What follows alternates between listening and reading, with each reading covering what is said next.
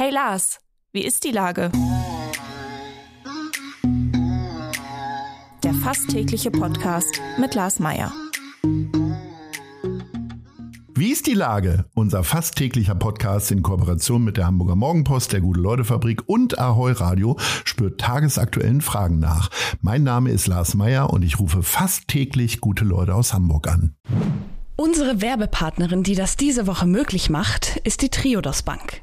Als Europas führende Nachhaltigkeitsbank und Pionierin seit 1980 finanziert sie ausschließlich den ökologischen und sozialen Wandel.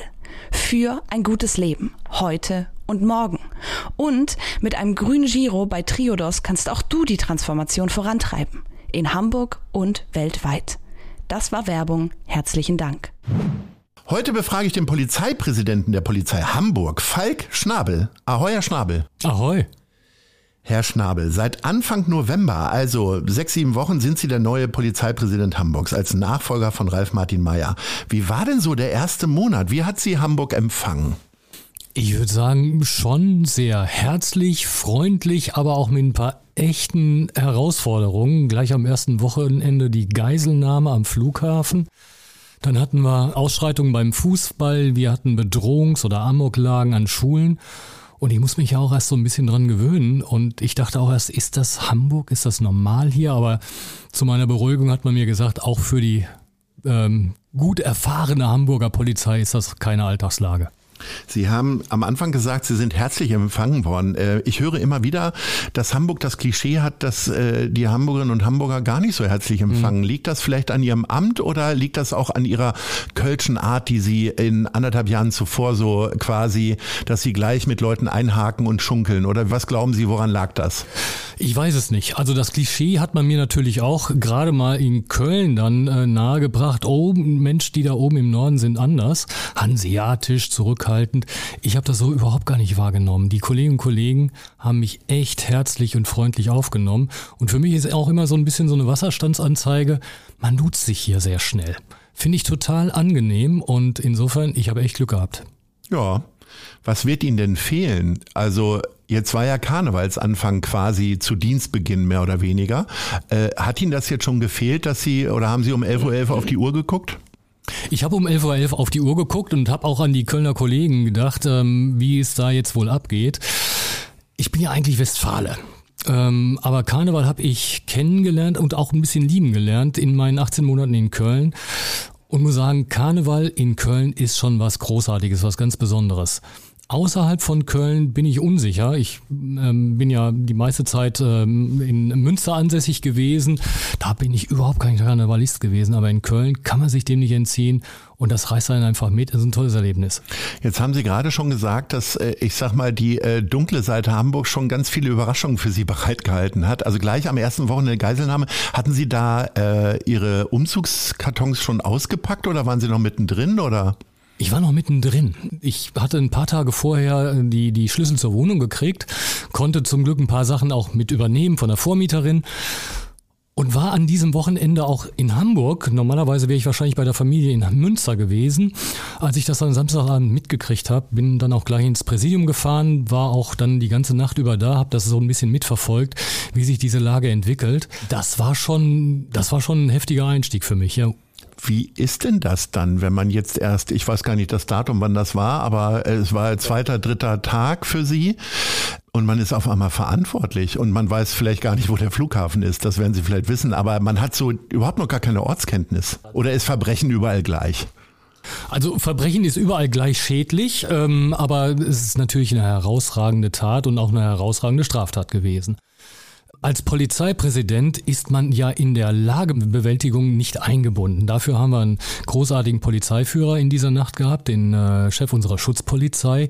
Der hat die Lage wirklich meisterhaft im Griff gehabt. Wir hatten das große Glück, dass wir eine Erstsprecherin hatten, die wirklich unmittelbar oder der es sehr, sehr schnell gelungen ist, einen persönlichen Kontakt zu dem Tatverdächtigen aufzubauen. Und insofern ist das ein wirklich durch und durch gelungener Einsatz gewesen. Vor allen Dingen, es ist keinem was passiert. So, und ruckzuck kam das Derby und das ist definitiv immer eine Gefahrenlage. Das ist ja quasi, kommt ja direkt nach dem 1. Mai in der Schanze, äh, wo ja auch immer noch mal Steine fliegen. Ähm, wie haben Sie das erlebt? Waren Sie im Stadion oder haben Sie Fußball geguckt mit Chips und Cola oder also ich war nicht im Stadion. Ich wurde informiert, äh, dass es da zu äh, Krawallen äh, gekommen ist. Ich hatte dann auch äh, zeitnah danach die Aufnahmen gesehen, die aus der aus der ähm, äh, Videoüberwachung im Stadion. Ich hatte auch sehr zeitnah am Morgen gleich auch die, die, die anderen Bilder gesehen, die durch die sozialen Medien gegangen sind. Das war für mich auch neu. Ich musste natürlich erstmal einschätzen, wie, wie sieht es denn hier mit Fußball oder Gewalt im Sport überhaupt in Hamburg aus? Ähm, wie haben wir eine besonders gewalttätige äh, Fanszene oder, oder wo sind die, die besonderen Risikospiele? Das habe ich jetzt ordentlich schnell gelernt, äh, welche Risikospiele wir haben. Ähm, solche Ausschreitungen kenne ich weder aus Köln noch aus Münster, wo ich vorher gearbeitet habe. Auch Köln hat seine Risikospiele, auch Köln hat seine gepflegte Feindschaft im Derby zu Leverkusen. Aber das war jetzt für mich tatsächlich eine neue Dimension, jo. Da wird ja eigentlich eher so belächelt von Kölner Seite in Richtung Leverkusen, beziehungsweise jetzt gestaunt, dass Leverkusen so weit oben ist. Hier geht's dann doch noch mal ein bisschen anders zur Sache, weil es ja auch sportlich dann äh, eine große Rivalität jetzt gerade ist. Ne? Jetzt können Sie in vier, fünf Wochen können Sie noch gar keinen Eindruck haben beziehungsweise hinterlassen, ähm, was Sie mit Ihren Erfahrungen und Ihrer Persönlichkeit irgendwie so bewirken können. Aber äh, trotzdem, wenn wir jetzt so im Bewerbungsgespräch wären, und das haben Sie ja mal gemacht offensichtlich äh, mit dem Innensenator, was waren denn so die Punkte, wo Sie sagen, damit habe ich gepunktet, das würde ich gerne ändern oder besser machen oder wie auch immer? Also was letztendlich ähm, den Innensenator bewogen hat, mir das Amt zu übertragen, weiß ich natürlich nicht. Ich denke, auf der einen Seite habe ich richtig tiefe, große Fußstapfen, in denen ich stehe. Ralf Meyer hat unheimlich viel bewegt in den neun Jahren, wo er hier an der Spitze der Polizei stand und viele Dinge auf den Weg gebracht, vieles auch abgeschlossen, aber einige Dinge, die er auf den Weg gebracht haben, Stichwort zum Beispiel weitere Digitalisierung, unsere Nachwuchsgewinnungskampagne ähm, zum Beispiel der Prozess im LKA, Kripo weiterdenken, dass wir uns auf die neuen aktuellen Herausforderungen noch besser einstellen, das sind Dinge, die ich natürlich weiterführen will. Ich glaube, ich werde mir in der Anfangszeit erstmal einen Überblick verschaffen müssen, erstmal viel lernen vor allen Dingen, auch ein Gefühl dafür kriegen, wie tickt denn so ein bisschen die Hamburger Polizei und ähm, insbesondere auch auf die Kolleginnen und Kollegen zugehen. Wenn Sie mich jetzt so fragen, welche besonderen Herausforderungen ich für die Polizei Hamburg in der Zukunft sehe und welche, sagen wir mal, Dinge aus meiner Vita ich mitbringe, wo ich sagen kann, vielleicht kann ich auch da die ein oder andere Erfahrung einbringen, ist es natürlich, wir müssen uns damit auseinandersetzen, die Kriminalität steigt an. Überall in Deutschland, auch in Hamburg, teilweise in manchen Bereichen in Hamburg gar nicht so stark wie jetzt zum Beispiel, wenn ich das jetzt mit, mit Zahlen aus NRW vergleiche. Aber sie steigt an. Damit müssen wir uns auseinandersetzen. Die Gewalt im öffentlichen Raum nimmt zu. Und ich denke auch, das wird ein Prozess sein, der sich nicht so leicht umkehren lässt. Vor allen Dingen kann das die Polizei alleine nicht machen. Wir werden in der Kriminalitätsbekämpfung eine Menge Herausforderungen durch die Digitalisierung haben. Ähm, nicht nur durch Straftaten, die im, im virtuellen Raum begangen werden, sondern vor allen Dingen auch mit den technischen Voraussetzungen und so aufstellen müssen, dass wir in der Lage sind, einfach große Datenmengen auszuwerten.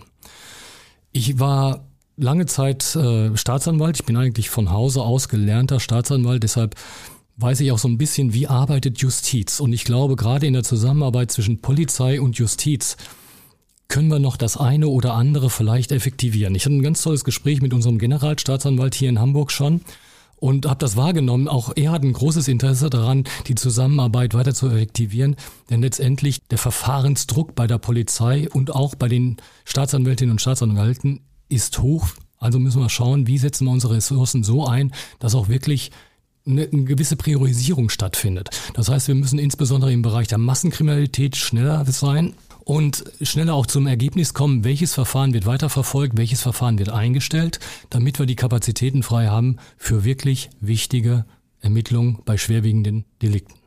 Kapazitäten frei haben hatten sie nicht wahrscheinlich für Freizeit, äh, denn ich sage mal, das Verbrechen hat sie ja schon richtig in Atem gehalten. Was gibt's denn schon, was Sie so an klassischen Tourismuszielen schon abgehakt haben? Oh, ich hoffe, ich habe schon beinahe das komplette Pflichtprogramm erledigt. Ich war selbstverständlich in der Elfi, allerdings nur auf der äh, Aussichtstribüne. Eine Hafenrundfahrt habe ich gemacht. Ich habe mir die Binnenalster und die Außenalster angeschaut. Ich habe vor. Sie können sogar Binnenalster sagen. Am Anfang sagt man noch Innenalster, glaube ich. Echt? ja. ja, sieht man mal. Ja, hier, sechs Wochen, gut. aber hallo.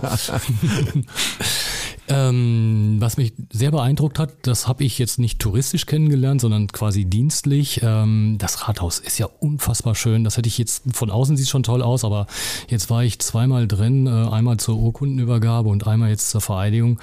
Das war wirklich schwer beeindruckend.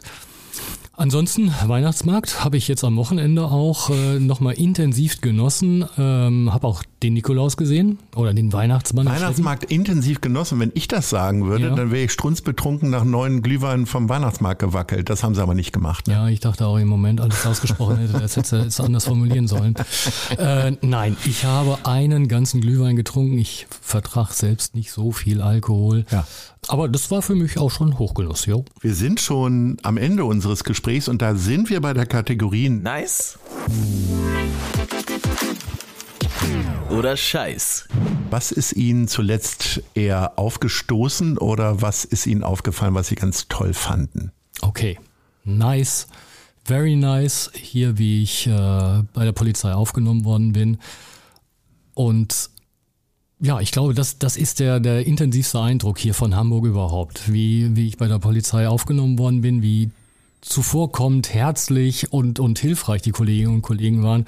Und natürlich die Stadt. Also ich muss auch ein bisschen mehr davon sehen, aber es ist einfach eine Traumstadt. Man könnte ja fast sagen, dass so, ich sag mal, die dunkle Seite der Macht des äh, Hamburger Verbrechen sie ja auch ganz herzlich aufgenommen hat, weil die haben ja gleich mal gezeigt, was sie alles so können, ne?